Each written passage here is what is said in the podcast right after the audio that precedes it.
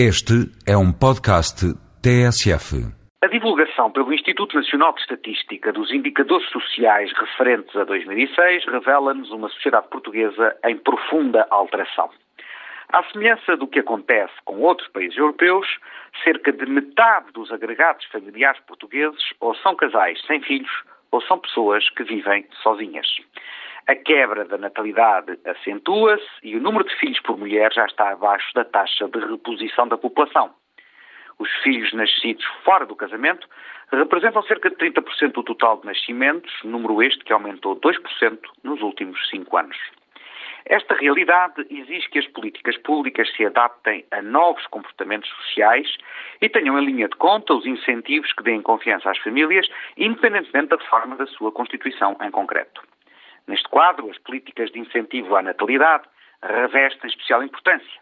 Nelas se integram os subsídios à maternidade durante a própria gravidez ou o especial regime de proteção às famílias monoparentais.